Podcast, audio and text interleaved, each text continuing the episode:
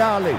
Vamos nessa, grande a chance, abriu pela direita. É no gol, vai no gol, bateu, é no gol, é no gol, é no gol, gol! Adriano é o nome dele! Pegou, largou, tá viva dentro da grande área. O Fernandão bate! Gol! Faz o gol, garoto. Faz o gol, faz o gol, faz o gol, faz o gol. É no gol, é no gol, é no gol. É Torcedor Colorado, sejam todos bem-vindos. Estamos iniciando mais um podcast aqui em Gé. Globo, episódio 249. Estamos ao vivo para todo o Brasil, estamos ao vivo para o mundo inteiro através do Gé.globo barra RS, Gé.globo barra Internacional e também no YouTube do Gé. E desde agora eu faço um convite para você, torcedor colorado. Mande sua pergunta para o nosso convidado especial. Estamos ao lado, Tomás Rames e eu, do presidente Alessandro Barcelos. Presidente, que satisfação tê-lo aqui conosco. Seja muito bem-vindo e vamos conversar aí nos próximos 45 minutos, mais acréscimos do VAR, conforme combinado anteriormente, sobre o Internacional, hoje um dos semifinalistas da Libertadores. Seja bem-vindo, presida. Boa tarde, Bruno. Boa tarde, Tomás. Boa tarde a todos que estão nos acompanhando. Um prazer estar aqui falando com vocês e principalmente estar falando diretamente com quem assiste, com o torcedor colorado e com todos que apreciam aí eh, o trabalho de vocês, o trabalho do GE e a gente poder falar um pouco de internacional. Meu fiel escudeiro, Tomás Rames, repórter de Gé. Globo. E aí, Tomás, tudo certo? Tudo certo, Bruno. Um abraço, presidente, a todos que nos acompanham. Vamos apertar o presidente um pouquinho, né? Normal, né?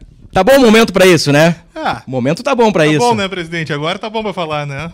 Sempre é importante estar falando com o torcedor, né, e com vocês. A gente já conversou outras vezes, né, e, e agora nesse momento importante, diria, da vida do clube, né, de poder chegar no momento decisivo de uma de uma Libertadores e com o trabalho que vem evoluindo, né. Então, importante falar disso, mas sempre deixando claro aí, vocês são testemunhas disso, de que a gente também, em momentos difíceis aí, teve conversando e, e também tratando das, das questões que são de interesse do torcedor, sejam nas horas boas, sejam nas horas ruins.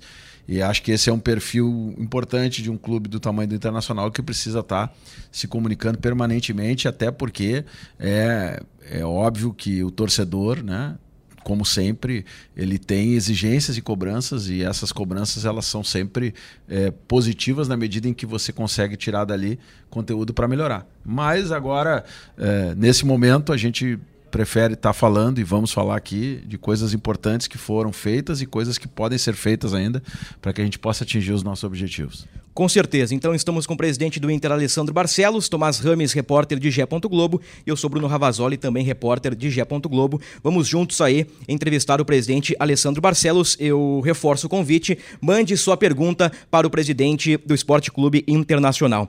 Bom, presidente, acho que podemos começar pelo momento, né?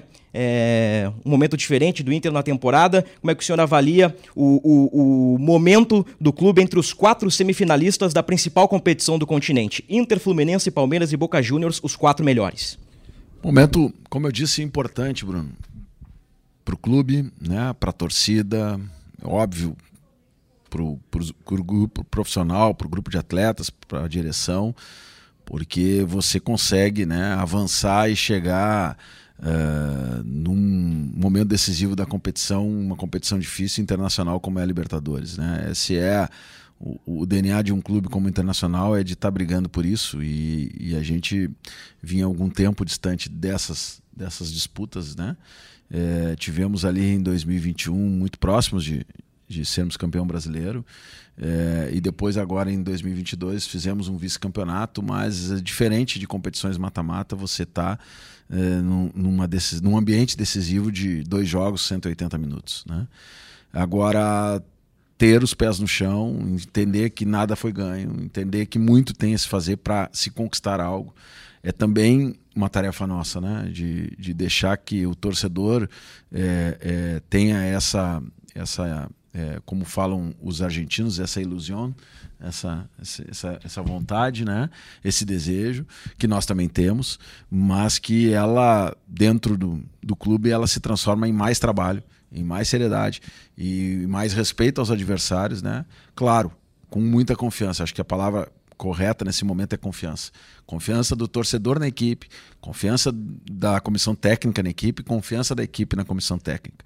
Essa relação de confiança que se reestabelece, ela fortalece muito o trabalho. Né? E aí, claro, você não basta ter confiança, não basta acreditar, tem que ter conteúdo.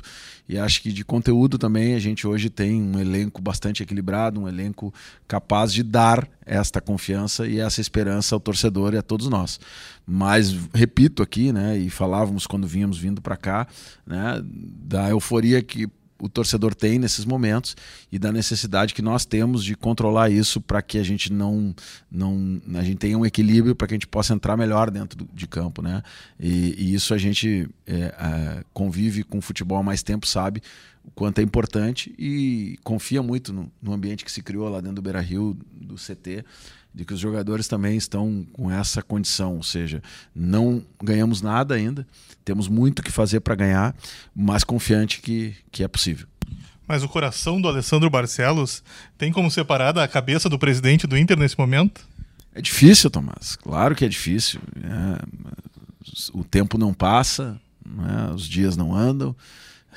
Mas é. Teve uma pressãozinha de campeonato brasileiro também. Não, e, e continua. Temos um jogo importante agora na quinta-feira contra o Atlético Paranaense, né? Um jogo fora de casa, com todas as características que é jogar na Arena da Baixada e as dificuldades que são. Vamos enfrentar isso com muita seriedade, mas é claro que o momento geral né, da torcida, né, principalmente da torcida, e acaba de alguma forma né, tendo contato com, com o clube permanentemente, digo com o vestiário, é olhando para esse jogo, né? E a gente precisa estar tá, é, é, o tempo todo é, mostrando e trabalhando para que a gente continue com seriedade, com foco, porque foi assim que a gente chegou aonde a gente está agora, né? É um pedaço do caminho, mas não é todo. Foi assim que a gente trabalhou para ganhar do River, né? E sabíamos ali que estávamos enfrentando um favorito.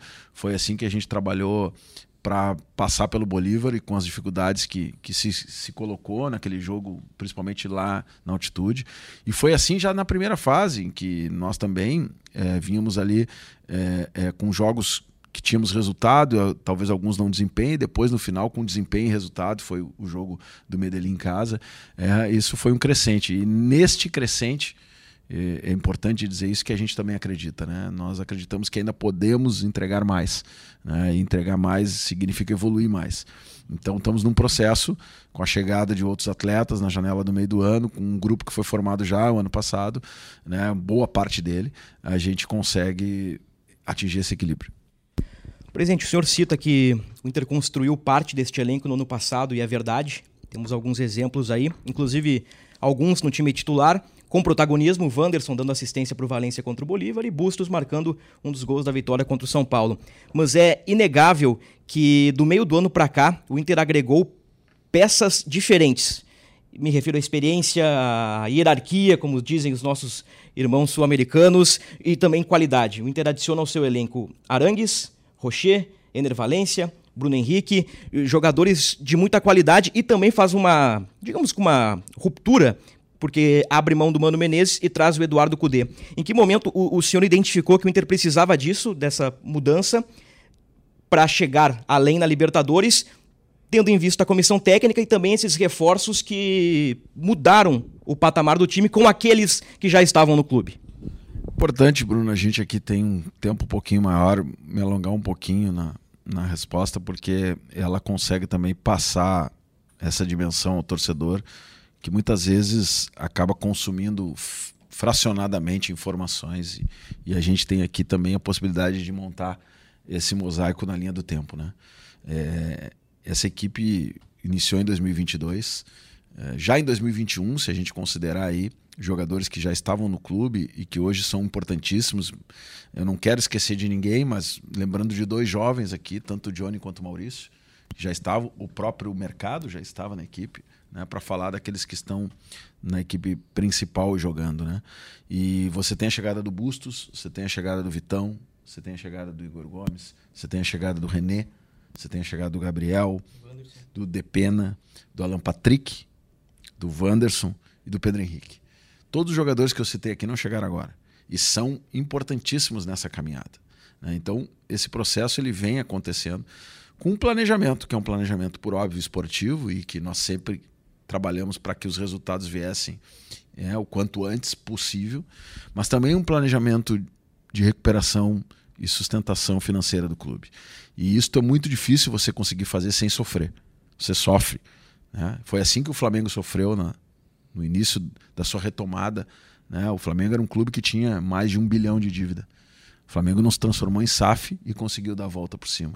Né? Mas o que, que aconteceram ali foram anos difíceis, onde uma gestão, duas gestões, passaram né? e passaram ali trabalhando com um ambiente desportivo de muita é, cobrança, de falta de resultado, mas de organização de um clube, que deu a condição que o Flamengo hoje ocupa. Para usar um exemplo, né? poderíamos usar outros exemplos e poderíamos usar exemplos ao contrário, de quem com muita sede tentou ganhar alguma coisa com muita sede gastou o que não tinha e muito rapidamente destruiu um clube.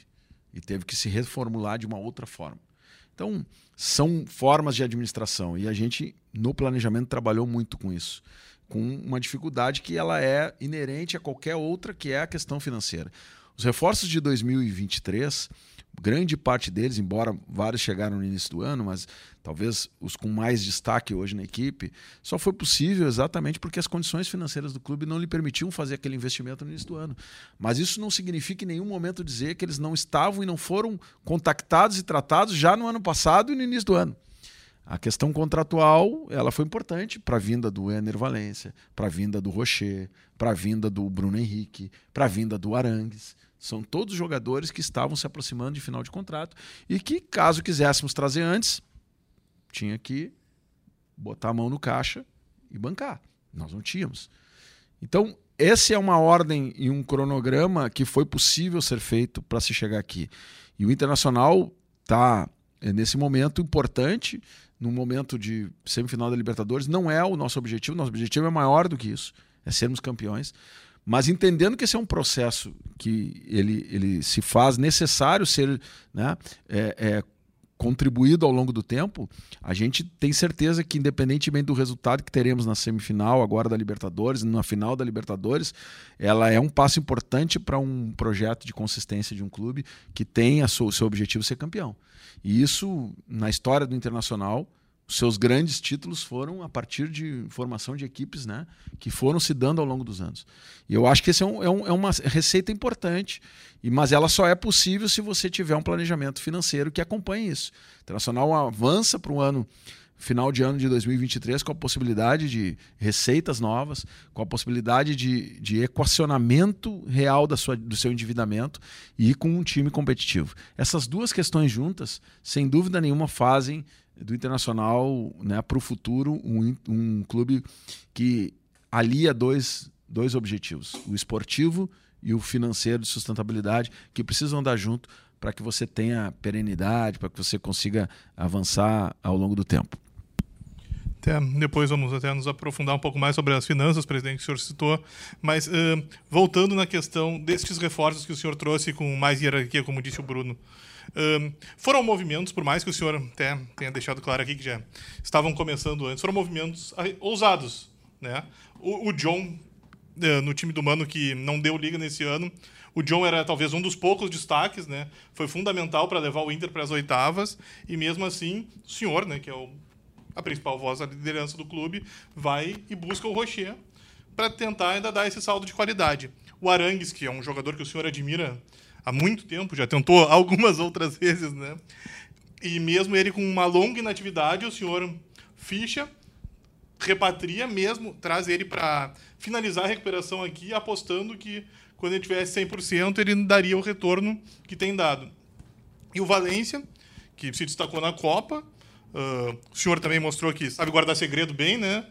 E mas uh, e nesse tempo todo aí, o senhor tem que segurar e o Valência, até pelo tamanho dele, é um jogador com vencimentos ainda maiores do que a maioria dos jogadores e o senhor não tem nem a certeza que quando o senhor vai ter o Valência, o senhor vai ter a Libertadores.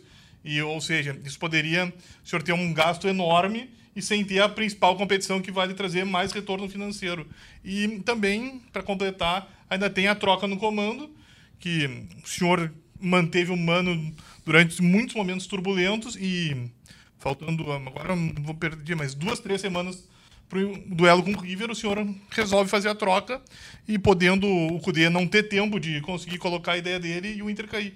O quanto dá de prazer que o senhor vê nesses movimentos ousados quando dão certo e o Inter agora está entre os quatro? Importante a tua pergunta Tomás porque ela nos remete também a a falar com, com vocês aqui, com o torcedor, sobre como que você chega a fazer movimentos arrojados, né? Você chega porque você faz um trabalho de adequação financeira capaz de lhe dar espaço para fazer esse arrojo. Né? O que, que eu digo com isso? Né?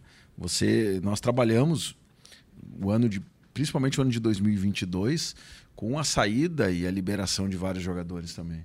Né? E com uma adequação de uma folha de pagamento que eh, ao longo o futebol ele, ele, ele tem esse problema, né? Os contratos são contratos longos, contratos de 4, 5 anos muitas vezes. E nesses contratos você acaba se você não olhar sempre para o todo, ou seja, cada contratação você encaixar numa política do clube salarial, você acaba criando distorções na sua folha de pagamento, que depois é muito difícil de corrigir isso.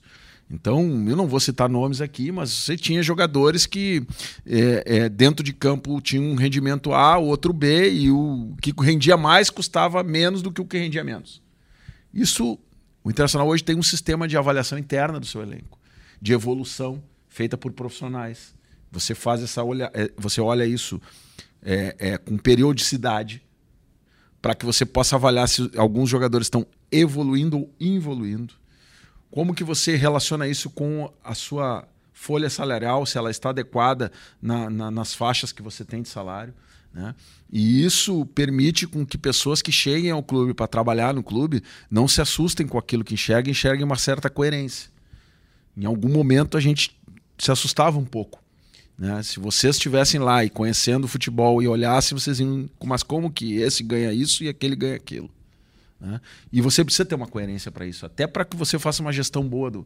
E isso foi feito, foi readequado, com a possibilidade de abrir. Hoje a folha salarial de 2023 é menor que a folha salarial de 2021, comparando, por óbvio, em relação uh, à, à correção que teve do período para cá. Se você corrigir os valores de 2021 para 2023, isso foi um trabalho, teve pico teve maior talvez em 2022 e essa, e essa possibilidade nos abriu espaço para trazer jogadores né? talvez até de um, de um nível salarial mais alto que a média, mas não mais alto que o teto, porque isso também é uma preocupação. Você ter um teto onde se sinta respeitado as qualidades técnicas dos jogadores dentro de campo e fora, para você fazer um arrojo.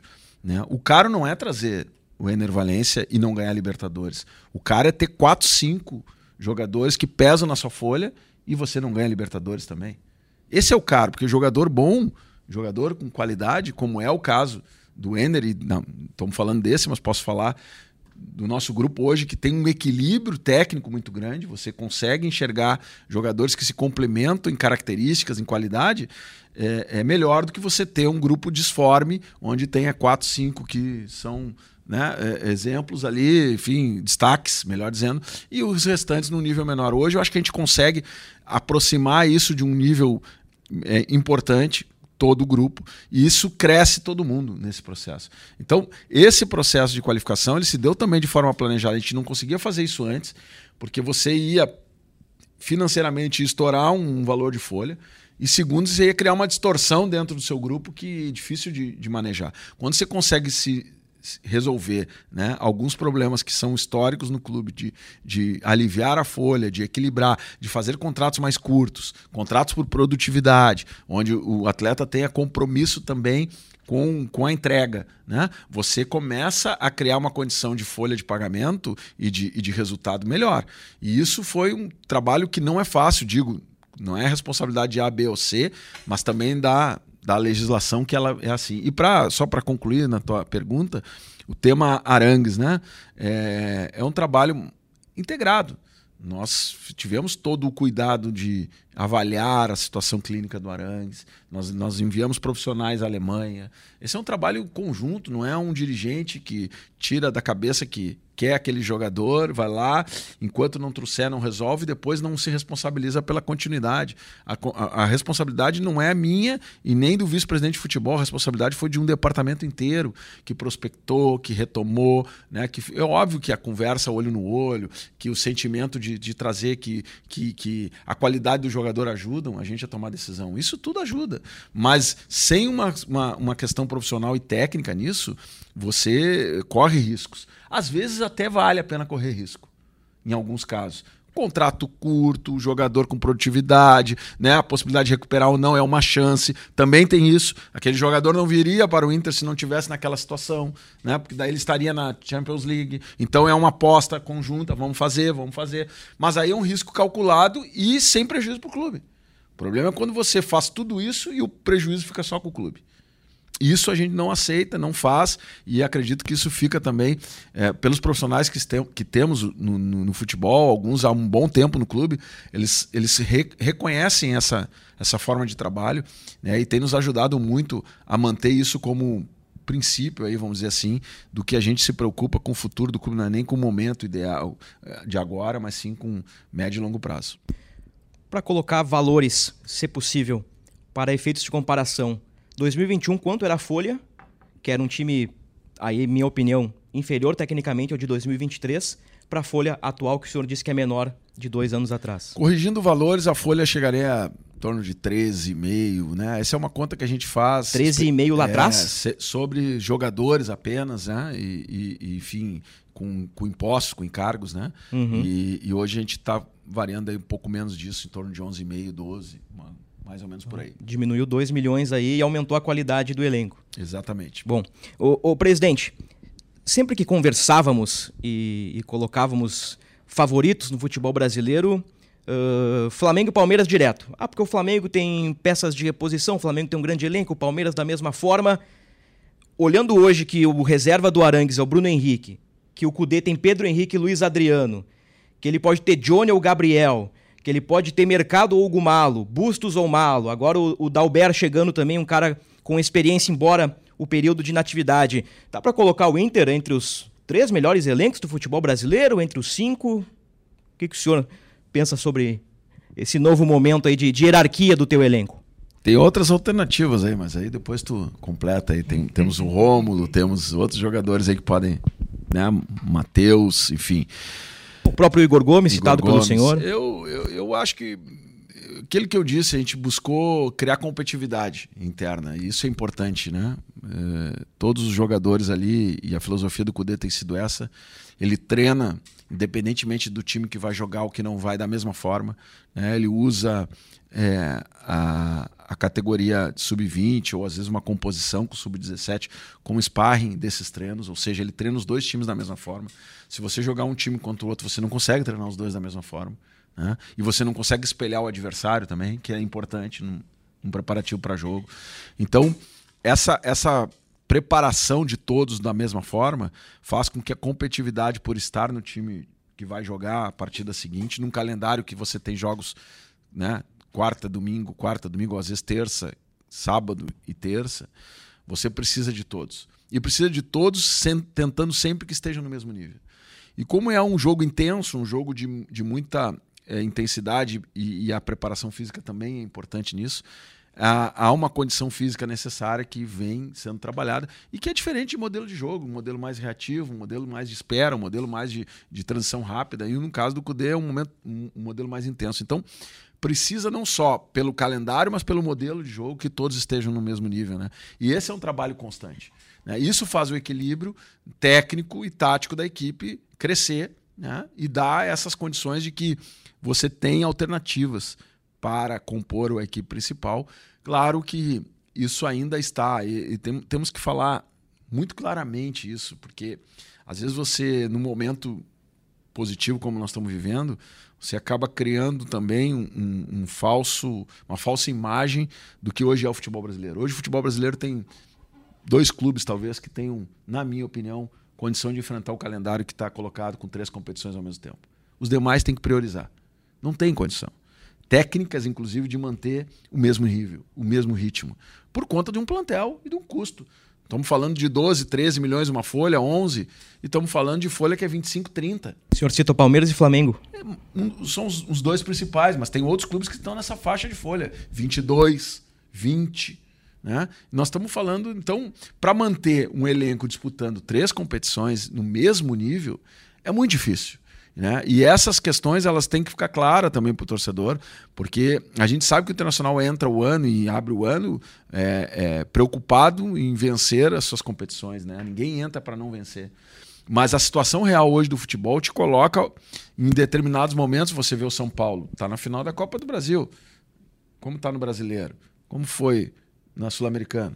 Né? Décimo segundo ou décimo terceiro agora. É, você olha. É, é, é então, essa o Botafogo Está liderando o brasileiro, como é que está nas outras competições? Então, essas questões, elas são importantes para o torcedor entender e muitas vezes o, o, o que nós estamos trabalhando internamente é buscar competitividade para poder dar ritmo de jogo e qualidade para que possamos ir mais longe possível em todas as competições. Agora, cada vez mais esse calendário tem tornado difícil né, para quem tem uma situação financeira que exige um certo equilíbrio. Bom, se vamos conseguir melhorar isso, eu acredito que sim. Primeiro, melhorando o calendário. Segundo, o próprio clube podendo ter mais receitas, podendo investir mais, podendo ter uma, né, uma folha um pouco maior do que essa e poder equilibrar e competir. Mas é um processo, ele não é do dia para a noite. Se você tentar fazer isso do dia para a noite, você pode a, a dose pode ser elevada e você pode ter problema logo ali. O senhor citou agora, né, presidente, a questão de priorizar o calendário. daqui a nove dias, dez dias, tem um grande jogo, né, que nós citamos já no começo. mas quinta-feira tem um jogo no sintético da, da Arena com um furacão. Nesse momento, presidente, tem que já olhar lá para frente e até para evitar um risco de lesão em um gramado diferente que a equipe não está tão acostumada a jogar como é que o senhor avalia isso? Como é que estão trabalhando? Ou a questão do ritmo de jogo de um time que uh, pode ficar 15 dias sem entrar em campo? O Johnny e o Vitão, que tem uma parada maior, uh, pode interferir na definição da escalação? Eu acho que esse é... Primeiro, nós tratamos isso como uma decisão conjunta. Temos tratado isso já há mais tempo. Né? Essas coisas elas determinam um certo tempo de planejamento. Você não toma decisão na semana do jogo você toma decisão com antecedência. Claro que é, é, os resultados eles impactam de alguma forma na tomada de decisão e a comissão técnica tem, tem se preocupado com isso, mas também preocupado em ter jogadores em condições de poder jogar todos os jogos né, e, e poder dar, dar contribuição. Nesse momento, é, é preparativo para o jogo do Atlético Paranaense, o Cudê está trabalhando com isso, é, com possibilidade de ter uma, uma melhor equipe para enfrentar o Atlético Paranaense, mas, por óbvio, é preocupado também ou com o retorno de jogadores que não estão jogando e que também, por outro lado, não têm ritmo, mas também podem não estar 100% ainda. Então, é, essas questões elas são consideradas importantes. Citasse dois jogadores que não estão jogando, tanto o Johnny quanto o Vitão. É, assim como eles têm que ter ritmo de jogo, tem que ver se eles também estão 100% para jogar 90 minutos ou começar uma partida num gramado sintético. São duas questões que precisam ser avaliadas, para pegar só esses dois casos. Temos mais nove aí para para botar no time, né? Então esses nove também estão passando por esse processo, mas como eu disse, é, confiando no grupo que a gente tem, confiando de que temos jogadores ali, como vocês mesmos disseram aqui, que podem entrar né, na equipe e manter a competitividade. Essa é a questão do ritmo de jogo, na forma como a gente tem treinado, trabalhado, não é uma questão que, que nos assusta no sentido de não ter ritmo. Acho que é, é, é vem mantendo o ritmo de jogo, vem trabalhando. O jogo contra o, o, o São Paulo foi é, o jogo do que o Cudê na, frente, o Cudê à frente da equipe, foi o jogo que nós mais corremos em termos de distância percorrida. Né? Foi, batemos o recorde de distância. É, individualmente, vários atletas atingiram níveis de, de, de, distância, de sprint, muito maior do que vinha atingindo. Então, isso nos mostra que tem ritmo de jogo e que tem é, condição para fazer esse volume. Né? Esse pode ter sido, talvez, o, o grande ponto da mudança Cudê por Mano, a saída do Mano para a chegada do Cudê, que o senhor apresenta números muito interessantes e a preparação física sempre foi um tema de críticas durante todo o primeiro semestre e até falado pelo Mano em determinado momento. Talvez seria esse, presidente, o eu, grande ganho de Cudê em relação a Mano? Eu acho que são, são trabalhos distintos de forma distintas, então é, é difícil você comparar modelos diferentes porque eles exigem coisas diferentes. Né? O modelo que o Mano joga exige coisas diferentes do modelo que o, que o Kudê joga. Né? E, e isso faz com que você, por óbvio, tenha mais cuidado com uma coisa, ou né, não digo mais cuidado, mas mais ênfase numa coisa do que na outra. Né? Então, é, acho até. É, é, acho que a segunda ou terceira pergunta aqui que a gente fala no nome do Mano e eu acabei não falando isso, mas não porque é porque entrei em outro assunto.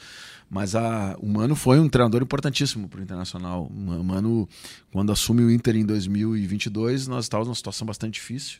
E o Mano recupera essa equipe com esses jogadores que a gente falou que chegaram em 2022 e faz o clube uma campanha, maior número de pontos corridos no brasileiro, faz a gente chegar ao vice-campeonato. E ali a gente prepara o ano de 2023 com essa expectativa, talvez até numa, numa, num otimismo maior do que poderia ter. Né? Mas ali a manutenção da equipe era o nosso objetivo, né? entendendo que se tivéssemos a manutenção da equipe, iniciaríamos num novo patamar. E não foi o que aconteceu em 2023, né? Por várias razões, fizemos troca na preparação física, fizemos troca no, na coordenação do trabalho, porque entendemos ali que faltava um pouco mais de conectividade entre as áreas para que as coisas estivessem mais claras, né? E mesmo assim a gente evoluiu um pouco mais, classificamos na fase de grupo, da, da, Libertadores sob o comando do Mano, né? mas entendemos ali que eh, tinha um momento em que nós precisávamos eh, talvez fazer alguma mudança na forma de jogar para que a gente pudesse aproveitar um pouco mais esse potencial e a forma como a gente vinha jogando. E isso é um contexto do futebol bastante normal, infelizmente. Né? É, acho até que fizemos uma mudança num momento em que talvez pudéssemos nem ter feito ali.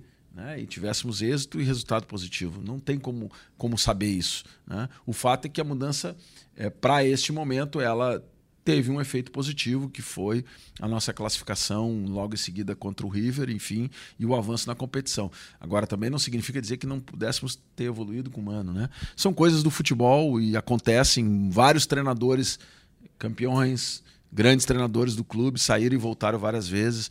O importante é que o Mano, na sua passagem, eu tenho certeza absoluta disso, deixou coisas importantes dentro do departamento de futebol, coisas que, que até hoje a gente continua trabalhando. Por exemplo, né, para dar um exemplo, né, a forma como o Mano, desde o início, construiu a nossa avaliação de elenco conjunta, construiu é, as decisões que envolviam, inclusive questões que vão além do campo e que envolvem aspectos financeiros e que em determinado momento tínhamos que tomar decisões e elas foram compartilhadas e o Mano sempre foi um cara muito competente em relação à visão de um clube sustentável, de um clube que precisa ter um, um modelo de gestão diferente e, e, isso, sem dúvida nenhuma, tem que ser valorizado, né? tem que ser muito valorizado. E o contexto do futebol é, fez com que a gente fizesse essa troca, mas tenho certeza que, que ficaram coisas muito boas e que a gente, inclusive, está aproveitando ainda hoje também é bom também seguir o coração às vezes, né, presidente? Assim, uma relação mais estreita, assim, acreditar, né?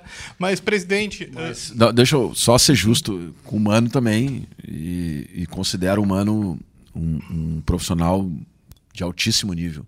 Um profissional que, que nos orgulhou muito de ter trabalhado com ele. Então, não, não, não faço essa distinção porque nem com os demais, o Aguirre, Medina, mas Mano e, e, e, e, a Guirre tiveram uma relação muito próxima, porque já conhece o clube, conhece a aldeia, e a gente mantém isso até hoje, então acho que isso é importante.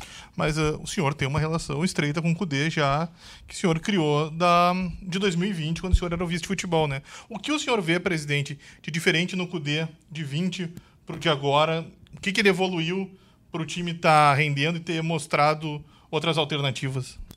Acho que esses dias numa coletiva ele passeou um pouco por isso. né? Mas a gente que é difícil o sujeito também ficar se autoavaliando aí, eu acho que é, ele foi comedido aí, mas acho que ele ele teve crescimento profissional, como todos os profissionais têm ao longo da sua carreira. O importante é você absorver isso, né? E trabalhar isso melhor, né? É, e acho que é, o futebol brasileiro ele é um, um, um, futebol, principalmente em grandes clubes como o Internacional, como o Atlético Mineiro, que foram clubes que ele trabalhou, é, que, que, que exercem muita pressão né, do torcedor, parte da imprensa, uh, por parte das direções, né?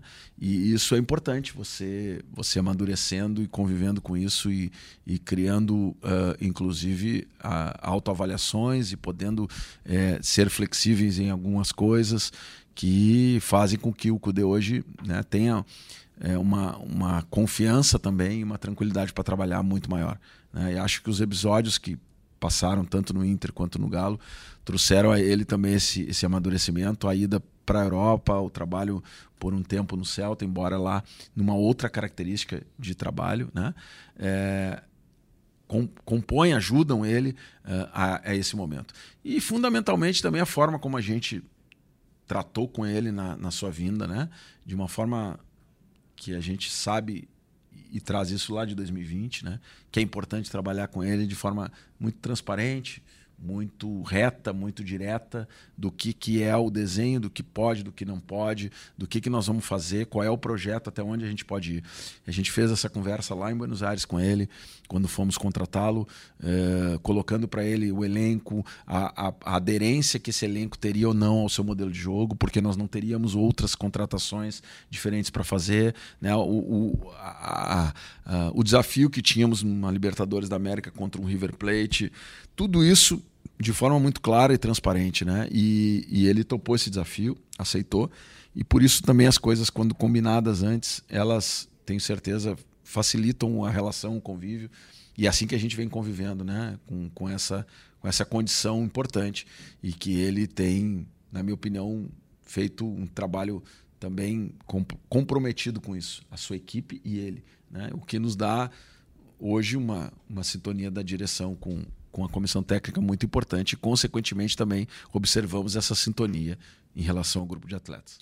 Presidente, à distância, analisando o noticiário que nós chamamos de centro do país, né, que é a região sudeste, existe um oba-oba aí com o Fernando Diniz na seleção brasileira, uma boa impressão contra a Bolívia, uma vitória contra o Peru, aquela coisa toda do dinizismo, etc e tal, técnico do Fluminense, me parece que está criando um clima assim de, de favoritismo pro Fluminense. Eu queria que o senhor analisasse isso, se eu imagino que o senhor deve estar satisfeito com, com esse clima ali já criado no centro do país e como é que o senhor analisa o adversário, que ele tem eh, características diferentes de outros clubes e sem falar que ele tem um centroavante que quando a bola cai é um cara que decide também, assim como o Inter também tem jogadores desse gabarito. Não, sem dúvida, é, já falei para outros programas, inclusive do centro do país, acho que o Fluminense tem um, uma vantagem nesse momento, que é o fato de que tem um trabalho consolidado há mais tempo.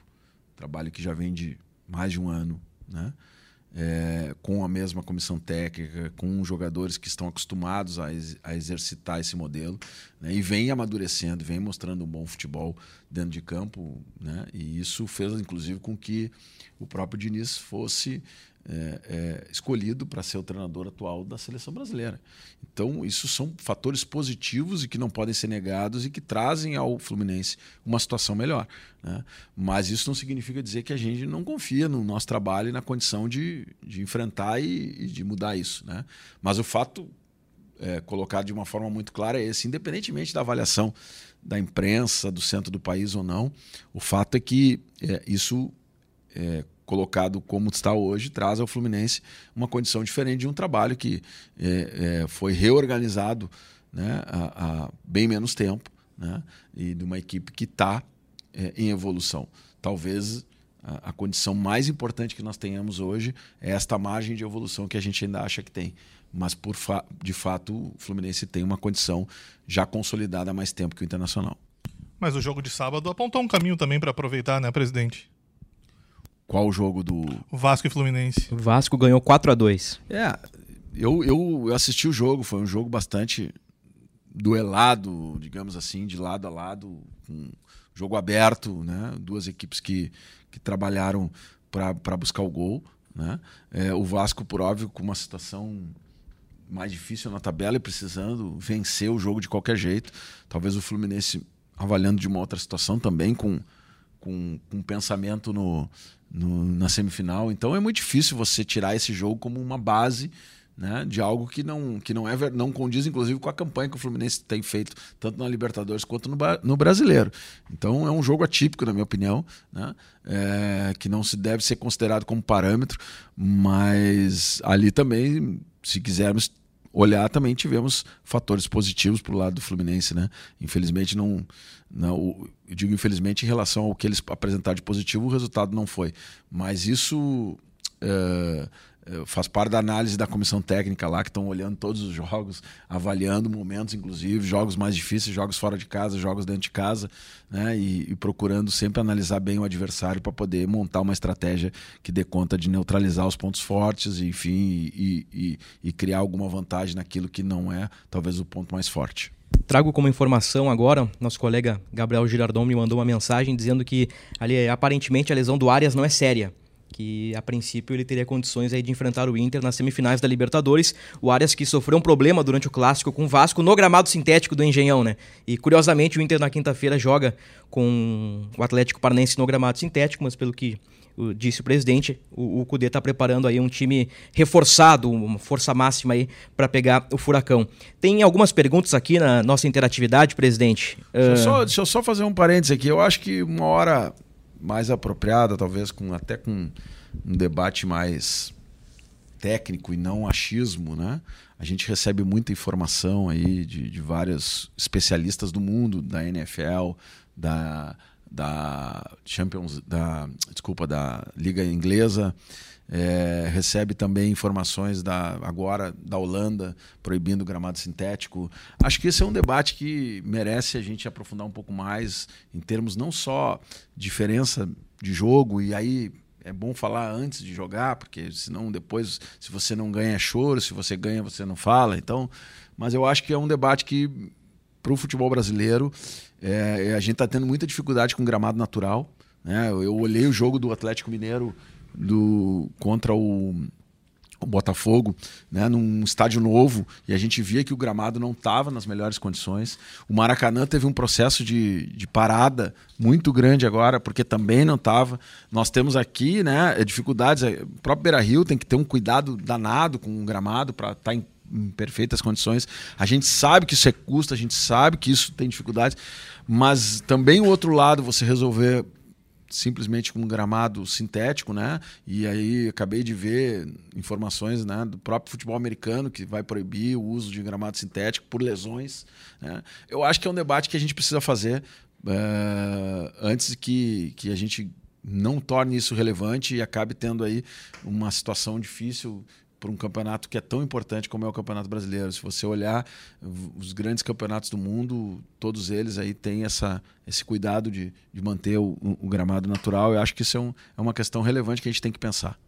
Estamos aí nos nossos últimos 15 minutos de entrevista. Vamos para aquele ping-pong. E, e, a primeira pergunta nesse ping-pong, presidente, é da interatividade. Os caras também, né? É, o Inter em meio uma semifinal de Libertadores, mas o pessoal já pensa em reforços para 2024. Everton Ribeiro é a pergunta do nosso amigo internauta. Se eu disser que a gente não está planejando 2024, não é verdade. A gente, na medida em que tem um departamento de profissionais trabalhando com isso, olha por óbvio, não só nosso elenco, né, e a manutenção, as questões de grupo interno, mas também para fora, né? Mas não existe nenhuma tratativa com nenhum jogador, muito menos com Everton Ribeiro. É, esse é um processo que, que precisa é, é, de outra dinâmica que não essa agora. Estamos trabalhando muito fortemente né, e com foco geral do clube nessa competição é, da Libertadores, mas evidente que existem setores do clube que trabalham já para apresentar, né? E até porque temos aí é, um ano que, que se tudo der certo, teremos uma pré-temporada de novo com tempo para preparar a equipe, enfim, poder ter isso à disposição do departamento de futebol, do clube, para as tomadas de decisões futuras, que são de, de buscar sempre manter esse equilíbrio. Mas isso é pauta para frente, isso não é pauta para agora. Né? Eu sei que o torcedor olha uma situação, sai uma notícia em algum lugar, a gente já é cobrado. Outro dia me perguntaram do Oscar, uh, existem perguntas de tudo que é ordem.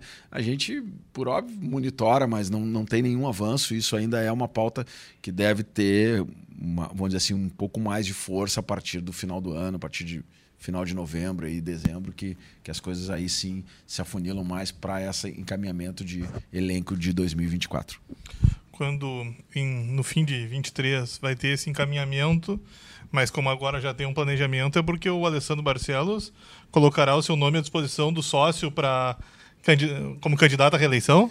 Isso é uma obrigação você planejar o elenco, independentemente de quem vai executar.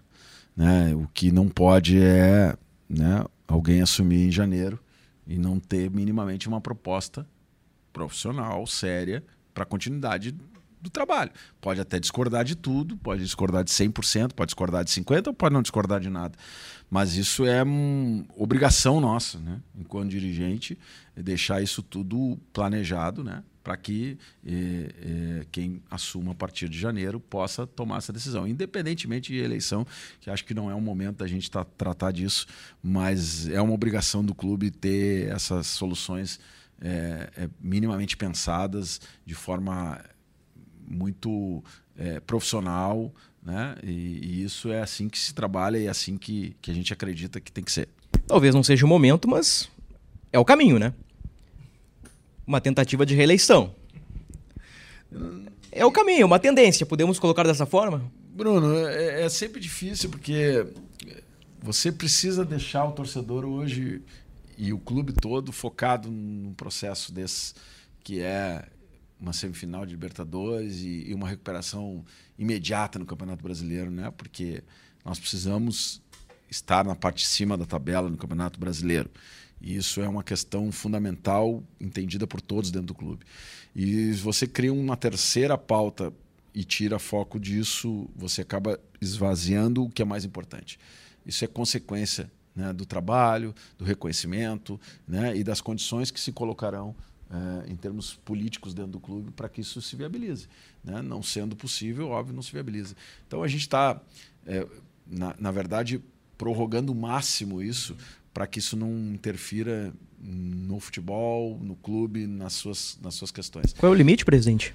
Tem datas aí previstas para inscrição de chapa. A eleição, na verdade, o primeiro turno é, se eu não me engano, início de novembro e no segundo turno associado no início de dezembro. Então a gente ainda, ainda tem tempo para isso. Início de novembro, quando acontece a final da Libertadores, né? Talvez aí uma coincidência é, no mas calendário. O calendário do clube é esse, até a gente precisa pensar nisso para frente. Já aconteceu isso naquele ano que a gente teve ali a, a pandemia, na, da uhum. qual né, é, é, é eu acabei sendo eleito também numa eleição no meio de uma competição. E a gente sabe que, que isso atrapalha. Então, talvez ter um pouco mais de flexibilidade, né, considerando o calendário e o momento que o clube vive, talvez seja uma saída importante que, que a gente possa pensar com o conselho, de deixar isso né, entre uma faixa de data não específica.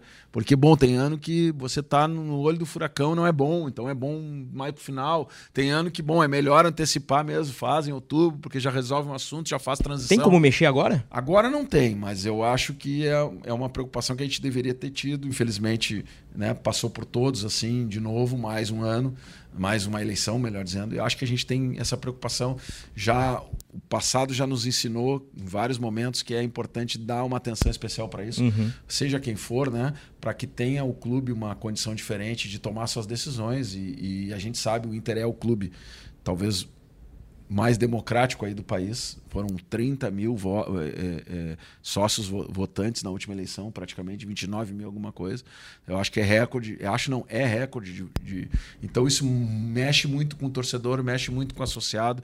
Nós estamos hoje com mais de 120 mil sócios, estamos né, buscando bater o recorde de 130. Difícil, mas é um recorde do clube, não é dessa gestão, é do clube. Já foi ano passado, já foi no passado, né? E, e agora de novo. Sabe que, bom, o torcedor também tem é, é, a sua mobilização e a gente não quer dividir isso com o campo. O campo é o mais importante. O campo é que tem que estar mobilizado, é para o campo que nós temos que estar junto, é para o campo que nós temos que estar abraçado.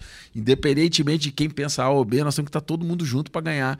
E isso não pode nos dividir. Não pode ter né, ninguém dúvida do que, que é melhor para o Inter agora. O, o correto para o Inter agora é ser campeão. É isso que todo mundo quer. Se alguém tem dúvida em relação a isso por algum outro tipo de interesse, não faz justiça ao clube, é injusto com o clube. Então eu tenho certeza que o foco é todos os colorados na Libertadores. Pegando o gancho, quantos sócios em dia, aproximadamente? Nós estamos hoje com um total de 124 mil sócios, né? É muito próximo disso, porque a inadimplência caiu. Né? Então, acima de 100 mil, em torno de 100 mil em dia. Mas para nós ali, é, é, a grande maioria, no máximo dois meses atrasado. Então, é uma inadimplência baixa, que aumenta, por óbvio, com o sucesso de campo, mas também com o trabalho feito pela vice-presidente de marketing. Nós criamos uma diretoria específica para relacionamento com sócio.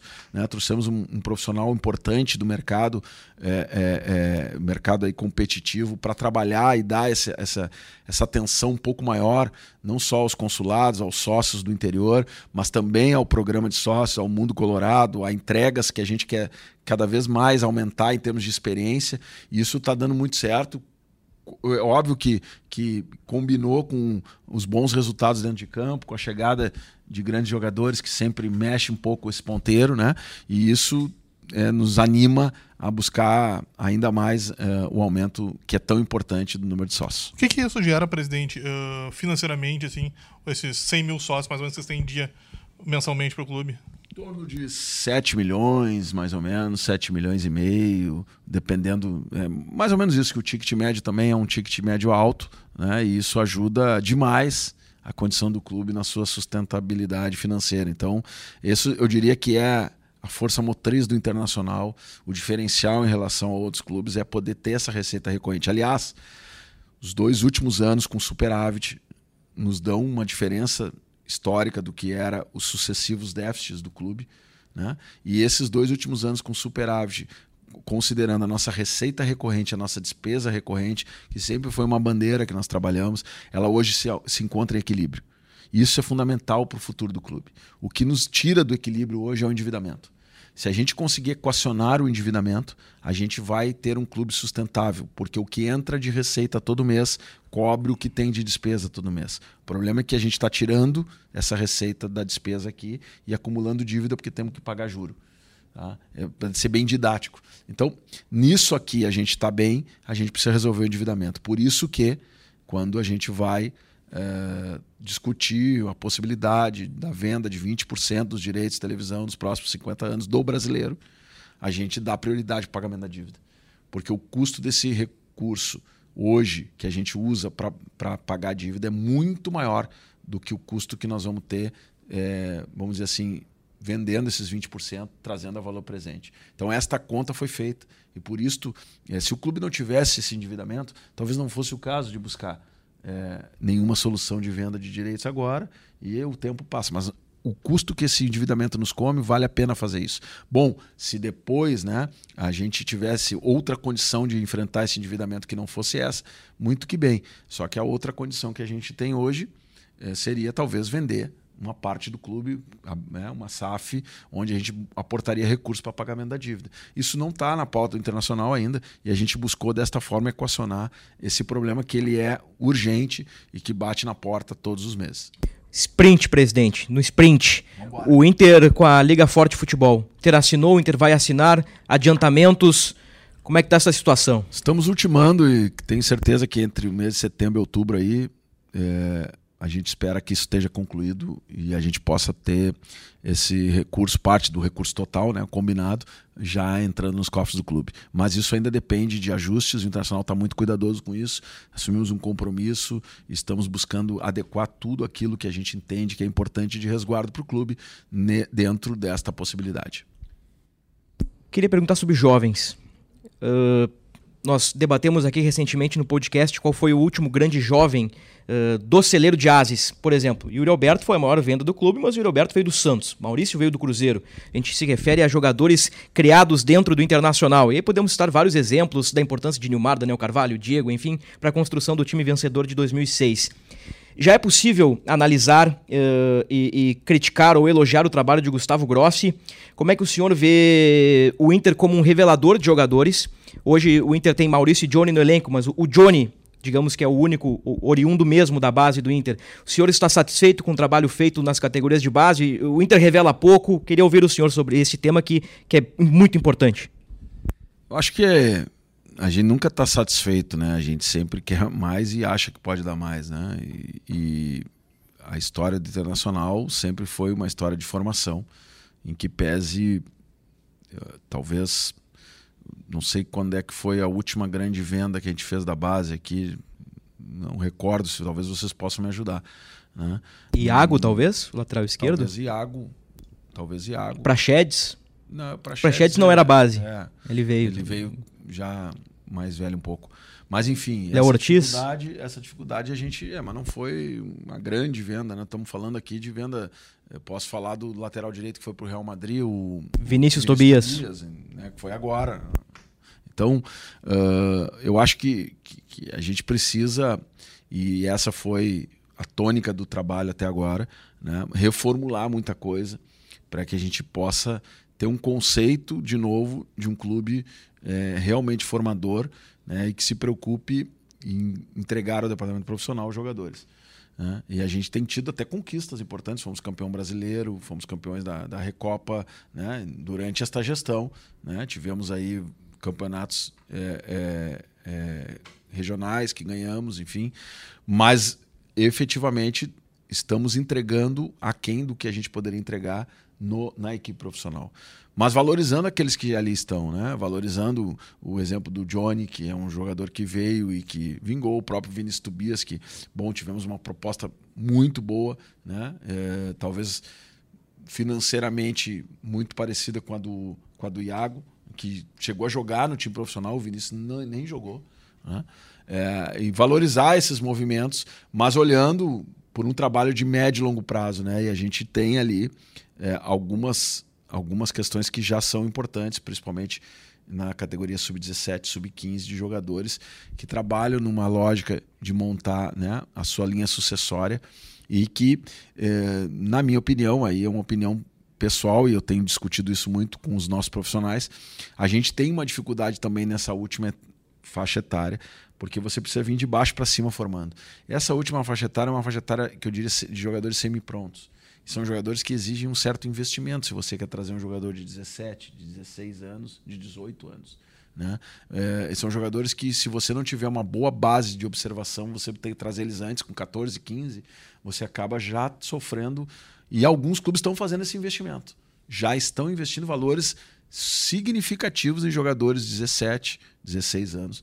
Coisa que nós não conseguimos fazer nesses dois anos e meio. Nós tivemos um orçamento bastante restrito em termos de investimento nesta faixa etária, que é importante e que o clube já fez em outros momentos. O próprio Praxedes é um exemplo disso, né? embora o valor também não tenha sido alto, um valor bem considerável, e ali foi um, um, movimento importante, mas outros jogadores que você pode olhar nessa faixa. Então, é um trabalho de continuidade, eu acho que o Grossi tem é, dito isso também nas suas, nas suas Uh, conversas com vocês da imprensa de que tem uma progressão vindo importante, mas que a gente precisa acertar um pouco mais essa linha de, de frente aqui de, da última categoria.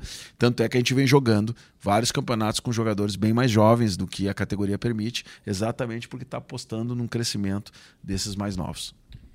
Estamos sobre o tempo. Tomás, uma última pergunta para o presidente. Esse momento presente é aquele chuveirinho na área, sabe? Já, já nos acréscimos. Vamos lá, e seja o que Deus quiser. Pra gente fechar. Uh, Moledo, Mercado, são jogadores, o próprio Romulo, né, que tem um. O Gabriel, que tem um contrato finalizando agora. Como é que está a situação? Uh, o senhor pretende renovar? Até a situação do Moledo, né, que está suspenso. Uh, a Comebol deu algum sinal para vocês? Como que está esse, esse quadro?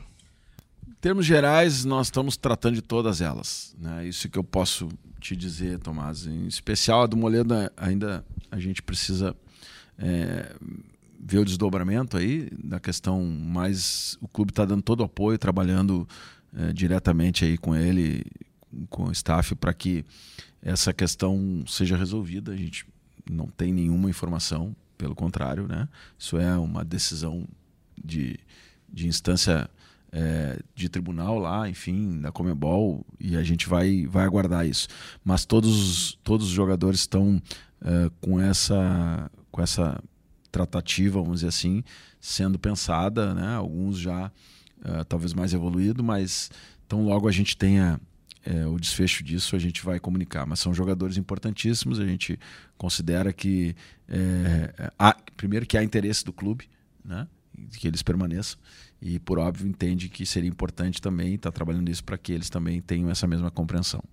Mandar um abraço especial para a galera que participou aqui na live do YouTube, o Pedro, Canal Colorado, o Josué, o Nelson, o Renato Ribeiro, todo mundo mandou mensagem aqui.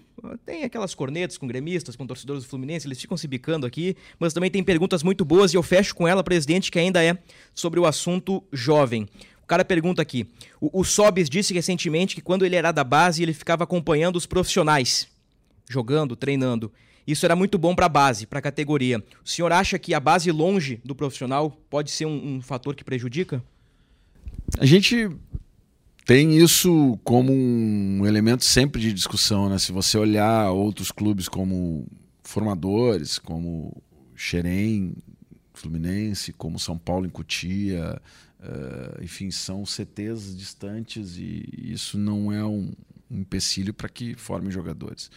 Mas claro que a convivência né, ela é importante. A gente tem buscado suprir isso, né, tanto com o Mano e agora com, com o Cudê, uh, vindo jovens toda semana. Por exemplo, esta semana, ontem e hoje, são, se eu não me engano, 12 ou 13 jogadores que estão vindo de Alvorada treinar com o time profissional. E assim tem sido todas as semanas. Né? Então, essa possibilidade dos jogadores conviverem, sem contar alguns jogadores que são destacados e permanecem no grupo profissional por um tempo, voltam para jogar lá, porque também ritmo de jogo é importante. Só treino né, é, é ruim para esses meninos, então alguns treinam com a gente e voltam para jogar. E isso a gente tem trabalhado muito fortemente na transição ali feita é, é, com a base, isso é cotidiano. Né? Eu recebo todas as a, a, os planejamentos aqui no meu celular de treinos e na semana se tem ali quais jogadores virão, por que virão e que trabalho farão. E a gente nota uma sinergia nessa relação. Acho que isso é importante, isso ajuda a diminuir essa distância física e aproximar esses jogadores da, da equipe profissional. Muito bem. Presidente Alessandro Barcelos, muito obrigado. Primeiro por ter vindo até a nossa redação integrada de RBS TV e G. Globo, ao nosso estúdio, ao nosso podcast. Obrigado também ao, ao Thiago Rocha, que fez a ponte né, com o presidente Alessandro Barcelos. De coração, muito obrigado pela participação aqui conosco. O, o senhor tem uh, sido elogiado, né? Uh, o, resultado de campo também ajuda, mas contratações como. E eu, eu, digo isso porque o senhor levou muito. levou, como a gente brinca aqui no Sul, levou muito pau, né? O, o presidente levou. Uh, recebeu muitas críticas ao longo destes três anos, né? Então agora o presidente vive um momento um pouquinho diferente, com elogios, o pessoal tá, tá, tá valorizando tudo que foi feito aí nesse último semestre e também, evidentemente, né, os resultados de campo com o Inter entre os quatro da Libertadores. Então, presidente, muito obrigado por ter vindo, muito obrigado pela entrevista. Boa sorte pro Inter aí nessa jornada até dezembro. Obrigado, Bruno e Tomás. É, dizia um amigo meu, não dá para se enfeitar. Né? Então, futebol é assim, a gente tem que estar tá com os pés no chão, é, enxergando que, é, assim como você tem, né, nos momentos difíceis, você toma um, uma porrada na quarta-feira, você tem que olhar que tem jogo no domingo e que ali você pode recuperar. A mesma coisa, não dá para se empolgar, porque as coisas, quando não dão certo, no outro dia você já não, não, não é mais a mesma pessoa, o torcedor é passional e a gente compreende isso. Eu tenho uma tranquilidade com isso, Bruno e, e Tomás, porque eu vim da arquibancada. E quem vem da arquibancada já xingou o presidente, já falou mal de contratação, já fez tudo isso. Eu já fiz tudo isso. Eu não posso querer que o torcedor pense como eu penso como dirigente, porque ele não vai pensar assim. Ele vai ter um momento de fúria, de raiva. E, infelizmente, algumas pessoas não, não conseguem conviver com isso. Eu, isso não é um sinônimo de acomodação, pelo contrário, é de incomodação, porque você sabe o quanto aquele torcedor está bravo, por que, que ele está bravo, e você tem que mudar aquilo para que ele. Mas são fases, momentos, assim como os momentos bons também. É, você vê times campeões aí. Outro dia o Palmeiras estava sendo, com, mesmo ganhando tudo que ganhou, né? Sua presidenta estava sendo vaiada na arquibancada. Há pouco tempo atrás, o Fluminense, que é nosso adversário aqui, tinha uma torcida que estava brigando contra o Diniz.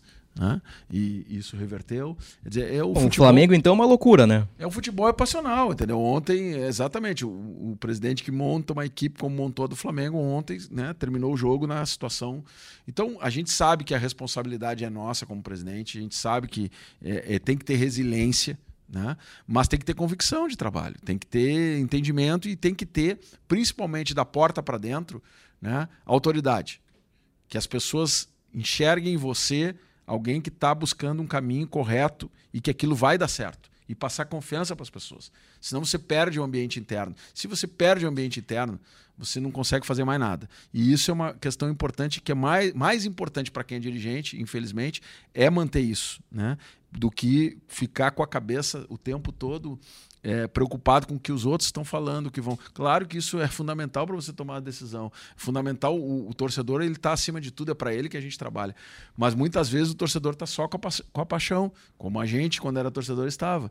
E às vezes você, às vezes não. E como dirigente você precisa ter um pouco de racionalidade para poder equilibrar essa coisa da paixão e da racionalidade. Então a gente compreende isso. O momento ele é importante pro Inter, ele é importante pro clube e também não dá para a gente deixar de falar com o torcedor nesse momento importante e, e, e, inclusive, ter essa empatia do momento que o torcedor vive, e a gente percebe isso nas ruas, em tudo que é lugar, né? da gente aqui ter um, uma fala um pouco mais, é, é, é, mais comedida, porque isso não vai dialogar com, com a paixão do torcedor. Então, dialogando com a paixão do torcedor, mas tendo os pés no chão, eu acho que a gente vai, vai conseguir conquistar os nossos objetivos e, e sem dúvida nenhuma, levar o Inter em lugares que ele merece mais altos.